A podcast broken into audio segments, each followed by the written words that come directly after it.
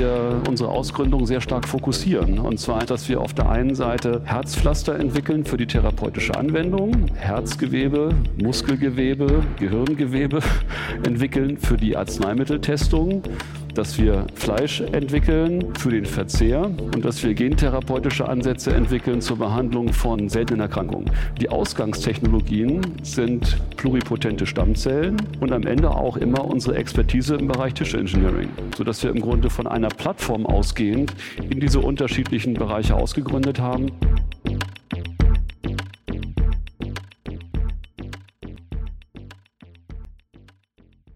Danke für euer Interesse. Herzlich willkommen zu Sprint, dem Podcast für Menschen, die Neues neu denken. Heute wieder mit einer Live-Aufnahme aus der Life Science Factory in Göttingen. Mein Name ist Thomas Ramge und ich freue mich sehr auf unseren heutigen Gast, Professor Dr. Wolfram Hubertus Zimmermann.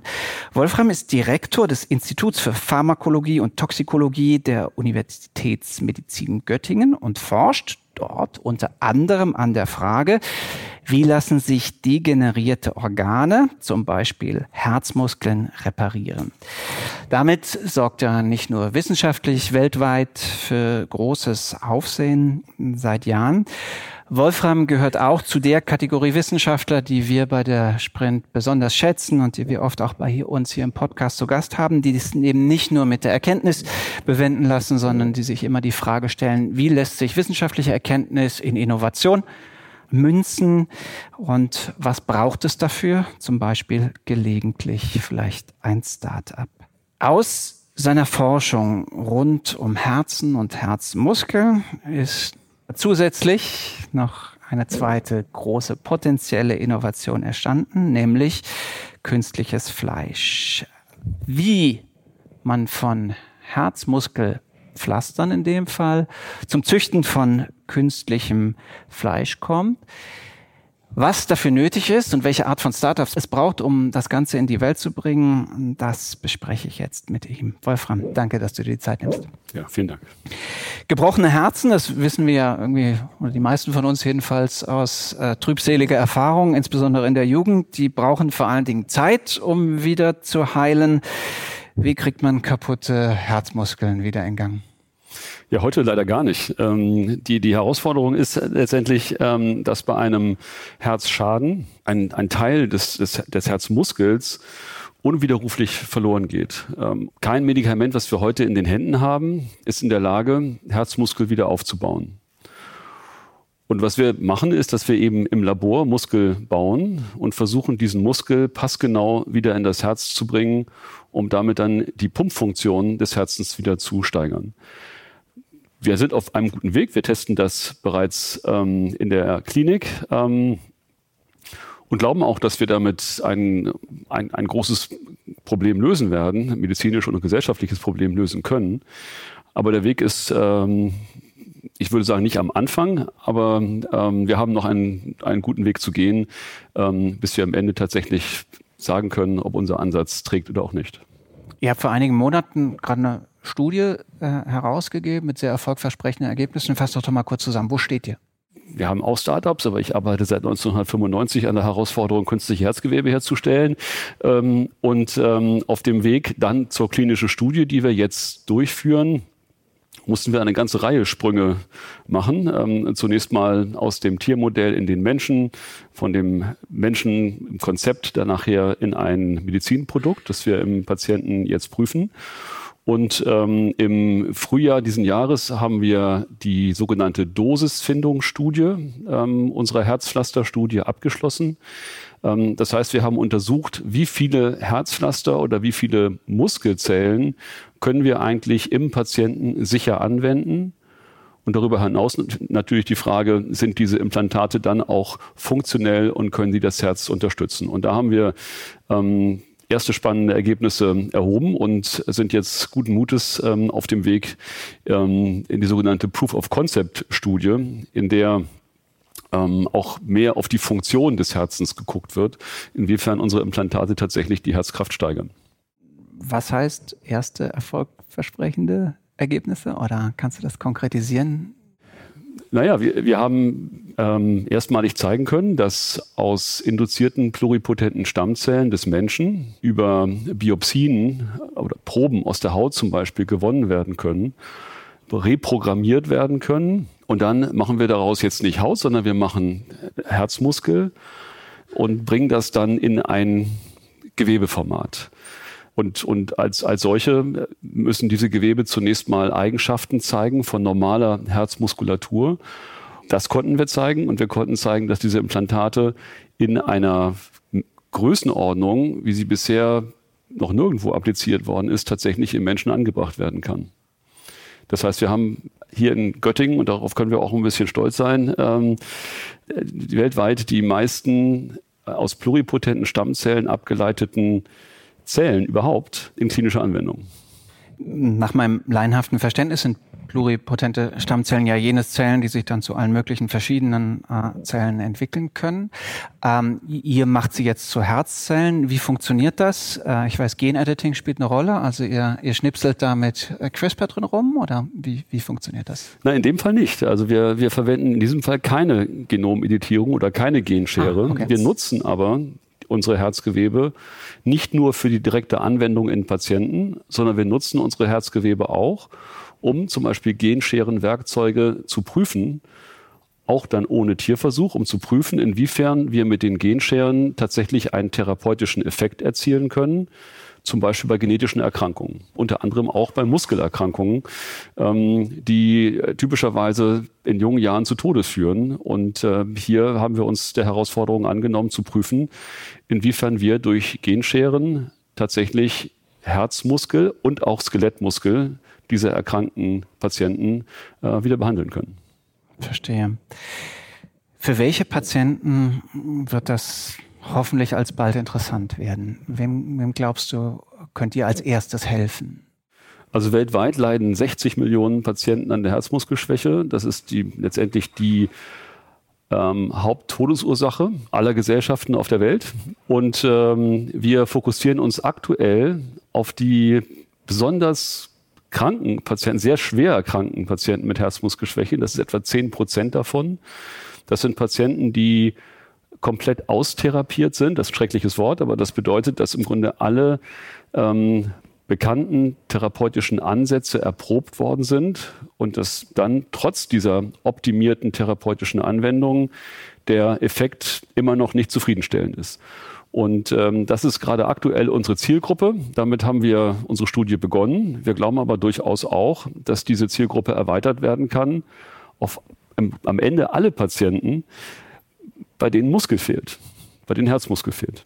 Und das ist natürlich nochmal viel mehr als ähm, 10 Prozent von 60 Millionen. Okay, aber ist das hart ausgedrückt? Es ist die Gruppe an Patienten, du sagst austherapiert, wo eine, auch eine, eine Herztransplantation nicht in Frage kommt und das dann gewissermaßen das in Herzpflaster, ne, das vielleicht auch nochmal genauer beschreiben kannst, wenn ich es richtig verstehe, was dann ja auch aufge, auf, aufgesetzt wird die also in der, der letzte Strohhalm ist und äh, für wie viele der Patienten in den Tests, äh, in, den, in den Studien ist es denn dann tatsächlich der erfolgreiche Strohhalm? Na, die letzte Frage können wir noch nicht beantworten. Das, das wird sich zeigen. Aber wir, wir arbeiten in einer Patientengruppe mit einer Sterblichkeit innerhalb von zwölf Monaten ist normal, unter normalen Umständen jeder vierte Patient verstorben. Okay. Mhm. Das sind Erkrankungen, die sind ähm, tödlicher als die meisten Tumorerkrankungen. Und das ist natürlich eine besondere Herausforderung für uns, ähm, auch eine besondere ethische Herausforderung, vor der wir stehen, dass wir in diesen Patienten ähm, gut operieren und natürlich mit der Hoffnung unsere therapeutischen Produkte in die Anwendung bringen, die Lebenszeit nicht nur zu verlängern, sondern vor allen Dingen die Lebensqualität in diesen Patienten zu verbessern. Denn das sind Patienten, die können die Treppen, die wir hier im Raum sehen, äh, kaum in einem Stück hochgehen, äh, ohne schwere Atemnot zu bekommen. Für alle, die die ähm, Treppen bei euch an den Kopfhörern nicht sehen, es sind hier vier Stufen im Raum. Das ja. ist dann schon eine ex extrem ausgeprägte Herzmuskelschwäche. Aber normalerweise fallen Patienten mit Herzmuskelschwäche dadurch auf, dass sie Treppenstufen, zum Beispiel in ihre Wohnung, äh, nicht mehr gehen können, ohne Pausen zu machen. Das kann auch, können auch andere Erkrankungen sein, aber das ist typischer Ausdruck auch einer Herzmuskelschwäche.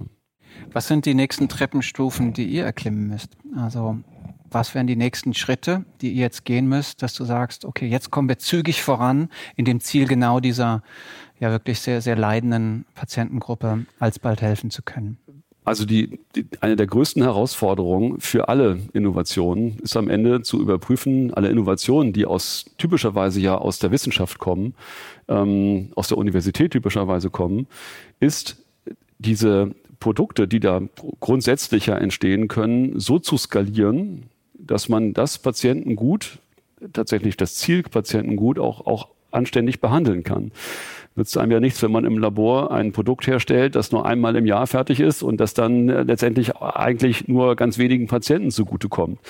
Ähm, das ist das eine. Das andere ist, diese Produkte, die wir herstellen, müssen kosteneffektiv und nachhaltig sein. Ne, das heißt, wir, wir adressieren Probleme, äh, bei denen wir ähm, viele Millionen Patienten in der Welt behandeln könnten und äh, dementsprechend äh, muss die Kostenstruktur hinter diesen Produkten auch mitgedacht werden. Das hat jetzt nicht viel mit Wissenschaft zu tun, aber es ist wichtig, das früh zu denken und früh zu überlegen, ob eine Innovation und wie diese Innovation dann tatsächlich im Patienten ankommt.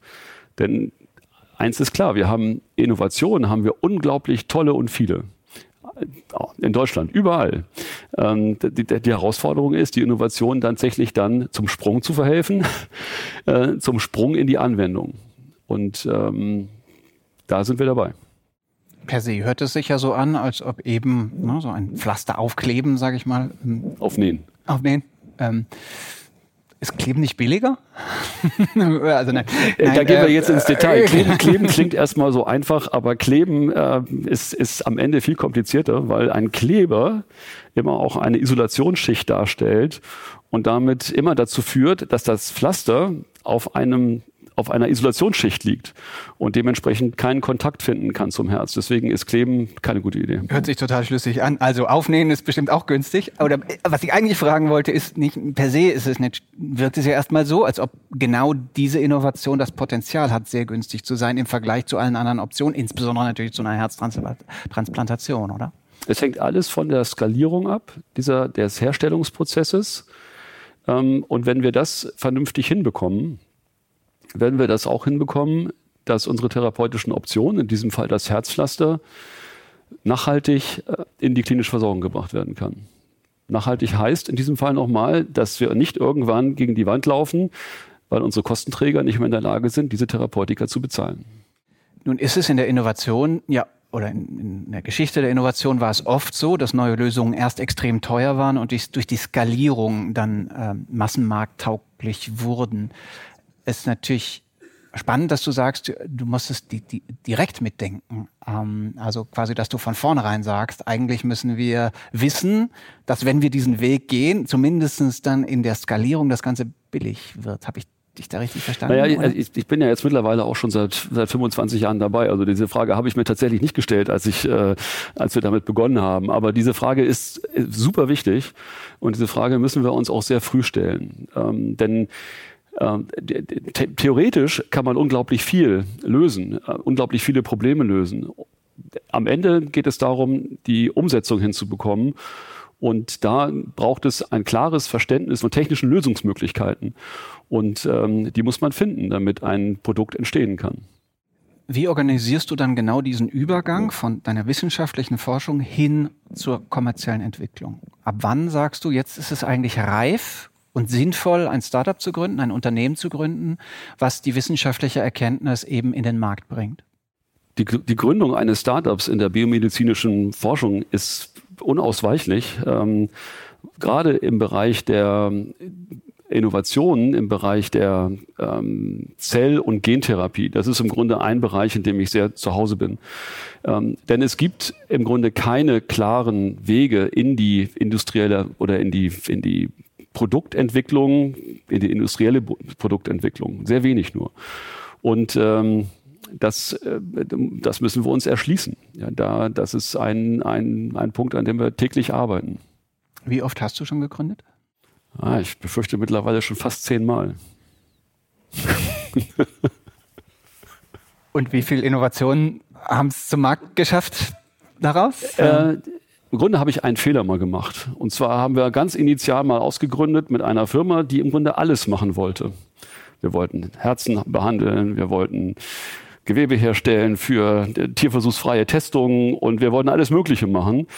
Und das war ein Riesenfehler. Ähm, denn wir finden natürlich für so ein breites Portfolio an Ideen überhaupt gar keinen konkreten Abnehmer. Dementsprechend haben wir dann ähm, und unter anderem auch durch äh, Kommunikation mit äh, mit, mit äh, wirtschaftlich sehr ausgewiesenen Kollegen ähm, dann äh, die Strategie aufgesetzt, dass wir unsere Ausgründung sehr stark fokussieren. Und zwar in dem Sinne, als dass wir auf der einen Seite Herzpflaster entwickeln für die therapeutische Anwendung, dass wir Herzgewebe, Muskelgewebe, Gehirngewebe entwickeln für die Arzneimitteltestung, dass wir Fleisch äh, entwickeln für den Verzehr und dass wir gentherapeutische Ansätze entwickeln zur Behandlung von seltenen Erkrankungen. Das ist jetzt alles sehr bunt. Das Ausgangsmaterial, die Ausgangstechnologien sind pluripotente Stammzellen und am Ende auch immer unsere Expertise im Bereich Tissue Engineering, sodass wir im Grunde von einer Plattform ausgehend in diese unterschiedlichen Bereiche ausgegründet haben. Beschreibt doch erstmal, wer oder wie ihr auf die Idee kam zu sagen, huch, Jetzt gehen wir aus einem hochmedizinischen Bereich in einen Silicon Valley-Style. Ach, ähm, jetzt verändern wir die Welt ganz anders und werden unendlich reich mit einem neuen Produkt. Äh, also, also unendlich, reich, unendlich reich hat mich noch nie interessiert. interessiert mich auch heute nicht. Ja. Ähm, sondern es interessiert mich im Grunde die Anwendung von den Produkten. Und es, ist, es ist, geht bei mir immer darum, ähm, die Frage zu beantworten, wie wir mit einem Produkt ein sogenanntes Unmet Need heißt das, adressieren können. Das kann ein medizinisches sein, das kann ein gesellschaftliches Problem sein, ähm, aber das, ist, das sind Herausforderungen, die mich interessieren unendlich reich werden kann auch im Übrigen nur eine unerwünschte Nebenwirkung sein, weil wenn einem das wenn gelingt, dann, dann, bedeutet das ja automatisch, dass zumindest das Produkt sehr erfolgreich war. Wenn die dann eintritt, soll mir das auch egal sein, also beziehungsweise nicht egal, sondern dann bin ich damit auch zufrieden. Aber das ist sicher nicht die treibende Kraft. Das, ja. äh, Und das ich habe noch, ich hab noch keinen Wissenschaftler in Deutschland getroffen, ganz ehrlich, bei dem ich auch nur annähernd das äh, Gefühl hatte, dass denen das interessiert.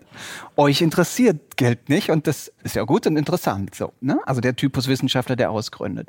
Aber äh, bitte, äh, lass uns nicht über das Geld reden, also zumindest nicht über das Geld, was du potenziell mit Aktien irgendjemanden vielleicht äh, haben könntest, um es dann in eine Stiftung zu stecken, die eh wieder deine Forschung finanziert, sondern lass uns darüber reden, wie gewissermaßen die Idee zustande kam, dass er sagt, wir gehen jetzt plötzlich in künstliches Fleisch, was ja äh, irgendwie natürlich vielleicht ein interessanter Markt ist, aber per se erstmal natürlich auch ein ein äh, moralischer Entwicklungspfad im Sinne von, dann muss man ja auch keine Tiere mehr essen. Das ist ja super. Also wir haben im Labor, und das ist ganz wesentlich mit äh, meinem Kollegen Malte Tibursi zusammen über viele Jahre ja, Skelettmuskel im Labor hergestellt. Das fing natürlich auch zunächst mal im, im Tiermodell an, ähm, also in, in, nicht essbaren Tiermodellen, würde ich mal so sagen, ging dann über den Menschen, ist auch nicht richtig essbar, würde, würde man mal so sagen. Ähm, und, ähm, Kannibalismus und, aber plötzlich moralisch zumindest möglich. Ähm. Das ist, das ist eine interessante Frage, werden wir, werden wir Kannibalen, wenn wir das täten? Eine andere Frage ist, ist das nicht vegetarisch, was wir da tun? Also solche Sachen sind durchaus so, die kann man, kann man schwer drüber diskutieren. Und ähm, natürlich ist die Herausforderung für uns aus unseren Erfahrungen heraus, Stammzellen herzustellen aus verschiedenen Tieren, die man tatsächlich auch auf seinem Teller haben möchte. Und ähm, auch da, das ist immer, die ganzen Innovationen, Ausgründungen werden ja nie von einer Person gemacht, sondern werden immer im Kontext von interessanten Personen gemacht. Und genauso ist es hier auch, auch passiert. Florian Hüttner, mein Bruder Gunter Zimmermann, äh, Arne Östlund, äh, Malte Tibursi, wir sind alle zusammengekommen und haben gesagt, wir wollen ähm, dieses Problem, das gesellschaftliche Problem angehen, dass wir im Grunde ähm, in, in absehbarer Zeit zu wenig tierische Eiweiße haben werden. Ich glaube, da gibt es Berechnungen, dass das in 2028 so sein wird. Ähm, global gesehen. Ja, und dann ist die Frage, wie kann man dieses Problem adressieren? Wie kann man ähm, vermeiden, die Welt mit großen Herden ähm, äh, zu füllen? Und äh, wie kann man produzieren in, in, in, letztendlich in Bioreaktoren? Über Verfahren, die wir im Labor über viele Jahre bereits entwickelt haben. Ähm, wir haben das vor zehn Jahren schon mal angedacht, haben aber gesagt, das ist noch zu früh. Ähm, und mittlerweile ist es soweit, dass wir jetzt höher springen können, äh, in dem Sinne, als dass wir tatsächlich zu den Tierarten kommen, die wir auch als normale äh, Bürger essen würden. Kuh, Schwein, Fisch, gibt ja auch. auch Fisch. Das ist, äh, sind, alles, sind alles Spezies, an denen wir aktuell arbeiten. Nur seid ihr da ja nicht die Einzigen, die arbeiten, sondern das ist jetzt in der Tat natürlich auch in den USA irgendwie ein super heißes Feld, wo viel Geld reingeht und so. Was macht dich optimistisch, dass ihr sagt, mit eurem Ansatz werden wir aber da mithalten können oder vielleicht sogar die Nase vorn haben können? Auch hier ist es wieder die Skalierbarkeit und darüber hinaus das Besondere bei uns, so sehen wir das zumindestens, dass wir echtes Fleisch herstellen. Echtes Fleisch in dem Sinne, als dass das Fleisch tatsächlich eine Muskelstruktur hat, eine Muskelfaserstruktur hat und auch Muskeleigenschaften hat. Schmeckt es dadurch besser? Das wissen wir noch nicht. Aber zumindest ist es so, dass wir Muskel herstellen können, in dem auch Fettzellen sind, in dem auch mal eine Sehne sein kann. Ja, das, das können wir, das können wir züchten. Äh, und wir machen eben halt nicht nur einen Burger, ähm, oder so was zusammengemanschtes aus Tumorzellen. Denn man muss ja ehrlich sein, äh, die meisten Produkte, die aktuell verwendet werden, ähm, sind Tumorfleisch. Kann auch schmecken, bin ich, habe ich noch nie probiert. Ähm, aber wir, man kommt ja immer so in die Frage, ob man das möchte oder ob man das muss. Und, ich, und das wollen wir nicht. Ach, so eine leckere Tumorzelle? Nein, ich habe ich es auch noch nie das probiert. kann ganz toll ich hab's auch sein. noch, nein, nein, ich ich habe es auch hab's noch noch nie nicht probiert, aber ich kenne Leute, die probiert haben, die haben gesagt, ah, so, so super war es nicht. Aber bei dir verstehe ich richtig, so richtig Entrecote mit Fettrand und so. Ja, das so, wird sogar, das, das bewegt sich sogar. ah, Das kann man sogar dem, dem, Kunden, dem Kunden dann in dem Fall zeigen. Das bewegt sich, danach kommt es in die Pfanne und dann wird es gegessen. Ah, okay. Also, Das hat, das hat auch was sehr Visuelles. Äh, also, und, und also das Fleisch, was ich beim Metzger kaufe, das bewegt sich in der Regel nicht mehr. Ja, das also, ist halt schon lange tot. Ja, okay. Gut. Unser Fleisch stirbt, erst in der Pfanne. Okay, dann bekommt Schlachten auch einen ganz anderen, äh, Absolut. andere Ding. Mhm. Wie schätzt du, und das ist eine Frage hier aus dem Publikum, mh, gewissermaßen das Potenzial bezogen auf die Klimabilanz des künstlichen Fleisches ein? Man würde ja denken, okay, da sparen wir dann ordentlich ein. Die Kühe entlassen auch kein Methan mehr in die äh, Erdatmosphäre und so. Ja. Also das, äh, das ist ein ganz wesentlicher Punkt. CO2-Bilanz, äh, Nutzung von Landfläche, Rodung von Wäldern, das sind alles so Punkte, die, die durchaus uns, uns auch ähm, dahin getrieben haben, ähm, letztendlich aus unserer Erfahrung aus dem Herzen, auch im Skelettmuskel äh, etwas zu tun. Das genau in Zahlen zu fassen, wie viel CO2 spare ich am Ende ein, das muss man sehen, wenn die Prozesse voll stehen. Ja. Und idealerweise sinken sie mit der Skalierung, richtig? Die sinken mit der Skalierung. Man kann sich das so vorstellen, letztendlich wie eine, wie ein Bierbrauer oder wie ein Weingut, äh, in dem eben große Reaktoren stehen, in dem dann Prozesse stattfinden, die dazu führen, dass dort viele tausend Kilo an essbarem Fleisch rauskommen. Und zwar in wenigen Tagen. Dazu braucht man keine Zucht über viele Jahre. Bist du gerne Entrepreneur? Gefällt dir die Rolle oder würdest du sagen, it's a dirty job, someone's gotta do it? Dummerweise hast du jetzt die Erfindung gemacht, dann musst du das jetzt auch irgendwie noch nach äh, ja, irgendwie in die Realität bringen. Nee, ich bin einfach nur super neugierig und ich möchte sehen, wie diese Sachen, die wir machen, umgesetzt werden. Ich bin Universitätsmitarbeiter, Professor und aber ich glaube, wir müssen einfach äh, mehr tun, um tatsächlich diese Ansätze, die wir im Labor entwickeln, auch in die Anwendung zu bringen. Und das geht eigentlich nur über Startups. Wir möchten nicht darauf warten, dass irgendjemand zu uns kommt und sagt, habt ihr mal was Tolles, sondern wir möchten genau andersrum arbeiten und äh, unsere Produkte so weit entwickeln, bis der Markt danach schreit. Du sagst, du bist ähm, Mitarbeiter der Universität, man könnte auch sagen, du bist Koryphäe auf, auf, auf de deinem Feld. Wie viel gewissermaßen Energie kann jemand, der wissenschaftlich so tief drin steckt wie du, überhaupt in Unternehmertum stecken? A. Und B. Wird es dir leicht oder schwer gemacht? Also Tag hat 24 Stunden, die nutze ich gerne für alle Aktivitäten, die ich so mache. Dazu gehört eben halt auch meine universitäre Arbeit und die Ausgründung. Ähm, dass da manchmal andere Sachen zu kurz kommen, ist klar. Das Schlaf- ist, Schlaf? Ist, ist, das ist auch das. Ähm, aber dennoch macht es mir ja irgendwie Spaß. Ja, und, und dennoch, und ich, ich, ich versuche das auch nicht nur, dass es mir selbst Spaß macht, sondern dass das Umfeld das Spaß macht. Und das, das sehe ich auch und das treibt mich auch an. Und ich, ich, äh, das macht mir auch dann Spaß, wenn ich sehe, dass ähm, junge Kollegen, ältere Kollegen ähm, sich begeistern für die Umsetzung und für Ausgründung ähm, und, und tatsächlich sehr konkret daran arbeiten, verschiedene Produkte in die Anwendung zu bringen. Das machen wir viel zu wenig in Deutschland. Woran liegt das?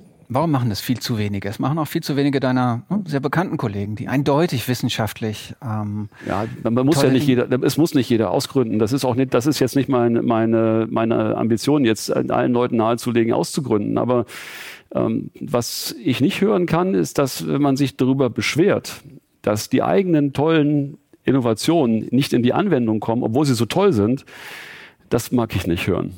Da muss man sich selbst, da muss man selbst die Füße in die Hand nehmen und gucken, wie man die Sache auf den Weg bringt. Und, ähm, und dann sieht man, ob es geht oder nicht.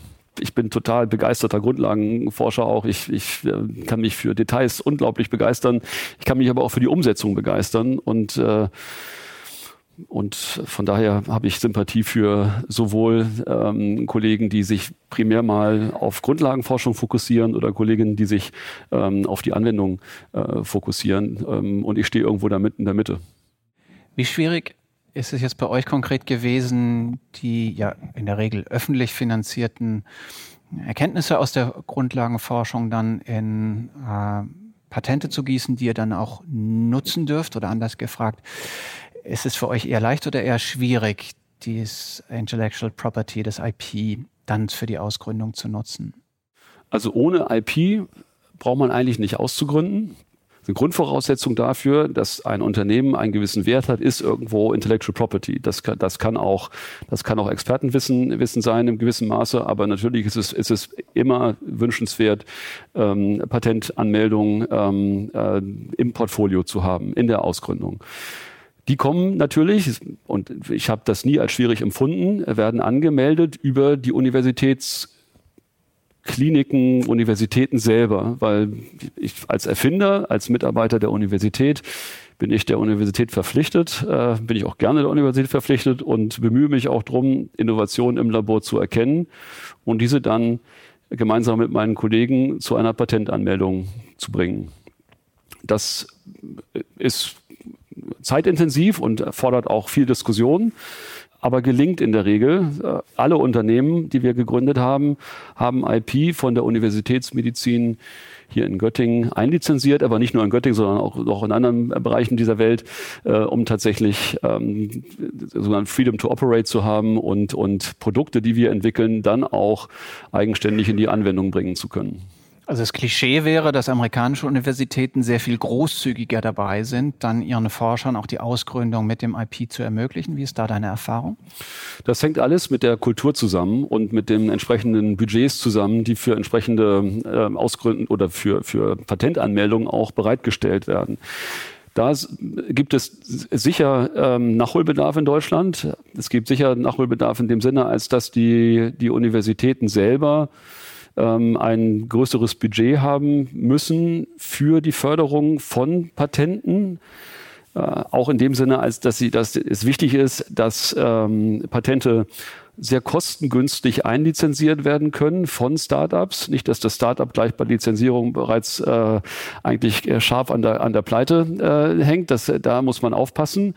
Ähm, aber da ist ein Wandel äh, aktuell, so empfinde ich das zumindestens und, ähm, und denke, dass wir hier in Deutschland zwar noch einiges tun müssen, aber auf dem richtigen Weg sind. Das, Im Ausland sagt man ja immer, wir sind in Deutschland ein bisschen langsam. Wenn wir es dann aber machen, dann machen wir es richtig.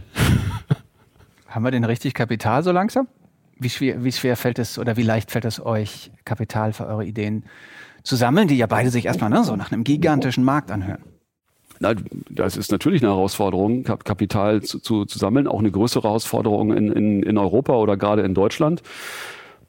Dem nehmen wir uns an. Und ich glaube, es gibt unglaublich viele Opportunitäten in Deutschland, bei uns, bei anderen.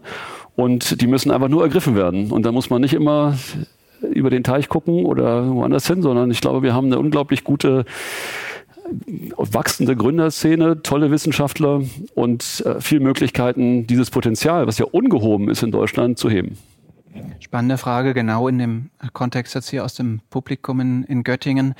Äh, wie schaut's mit industriellen Partnern aus? Also jetzt gar nicht nach Kapital suchen, sondern nach Partnern, die vielleicht geeignet sind, die Ideen gemeinsam mit euch äh, Das machen wir ja. Das, wir sind ja hier auch in einem sehr renommierten in einer sehr renommierten Ausgründung der Universitätsmedizin äh, äh, oder der Universität Göttingen. Ähm, und natürlich ähm, suchen wir immer nach Industriepartnern, ähm, die aber nicht nur Geld idealerweise bereitstellen, sondern auch Know-how bereitstellen, mit dem wir zusammenarbeiten können. Das ist eigentlich zumindest meine, mein Wunsch. Ähm, dass sich das dann mit der Zeit ändert, äh, ist wahrscheinlich normal, aber ich glaube zu Beginn Geld ist einfach nicht alles. Es ist wichtig, dass man ähm, neben der finanziellen Unterstützung auch Know-how an Bord hat und damit ähm, die Unternehmen dann weiterentwickeln kann. Potenzielle Produktionskapazität. Absolut. Und habt ihr schon jemanden an der Angel? Feuerfleisch? Angelfleisch, also Fischfleisch. Äh, Investoren? Ja.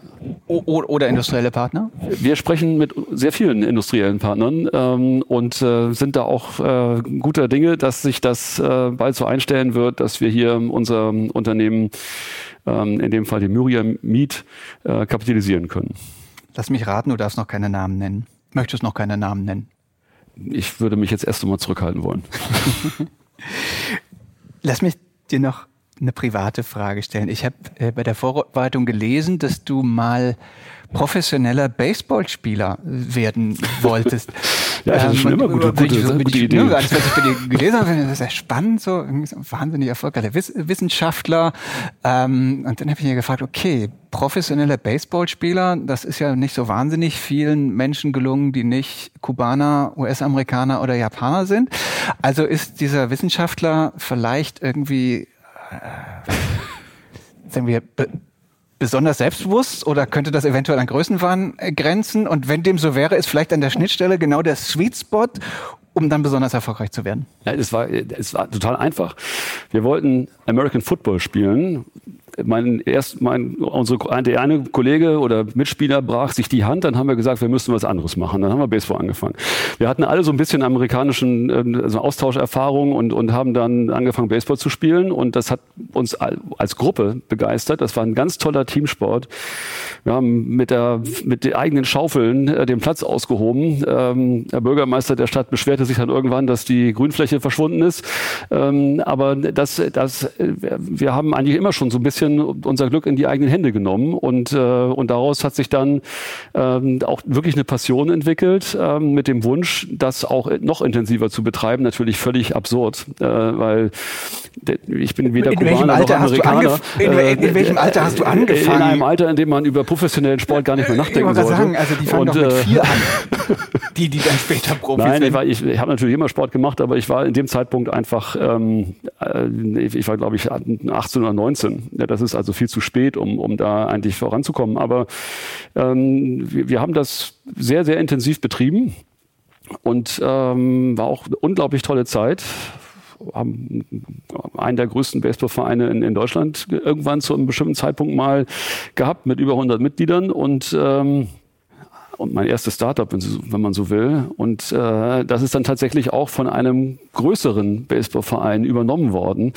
Ähm, und damit war ich dann mein Baseball-Startup los. Und, also ein, äh, Ex ein Exit, ein, ein, Exit ist gelungen in dem Fall. Ja, ganz toller Sport. Aber gut, darüber wollten, das ist, kann ich nur allen nahelegen. Ja, Baseball dauert immer drei Stunden. Ich würde mich auch gerne drei Stunden mit dir unterhalten, aber die Zeit haben wir leider nicht. Deswegen auch an dich die letzte Frage, die ich allen meinen Gästen stelle, nämlich welche Sprunginnovation außerhalb deines Feldes würdest du dir für das Jahr 2050 am liebsten für dich, für deine Familie, für deine lieben, lieben Wünschen? Ja, mehr interkulturelle äh, Kompetenz kann man sich wünschen in, in unseren Zeiten heute, ähm, denn das ist das, woran es mangelt. Das ist, ich weiß nicht, ob das wirklich als Sprunginnovation äh, Doch soziale Sprunginnovation, super, aber, super Frage. Aber ähm, das ist, ähm, das sind Punkte, die uns, äh, glaube ich, überall weltweit fehlen. Ähm, wir müssen einfach mehr zuhören und ähm, und mehr gemeinsam ähm, auf den Weg bringen.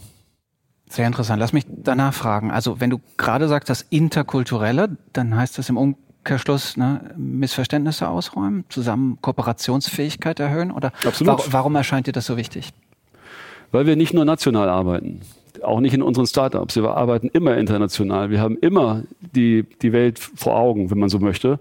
Und äh, müssen auch besser verstehen, welche Zwänge, Pflichten, Notwendigkeiten äh, außerhalb unserer, unseres, unserer engen Sphäre bestehen. Und das ähm, ist wichtig, dass wir da alle ein bisschen mehr an uns arbeiten. Wir wünschen dir jedenfalls, dass du nicht nur und ihr nicht nur die Welt vor Augen habt, sondern mit euren Herzpflastern und dann auch mit dem künstlichen Fleisch die Welt erobert. Ganz herzlichen Vielen Dank. Dank. Ganz Dankeschön. herzlichen Dank. Dankeschön.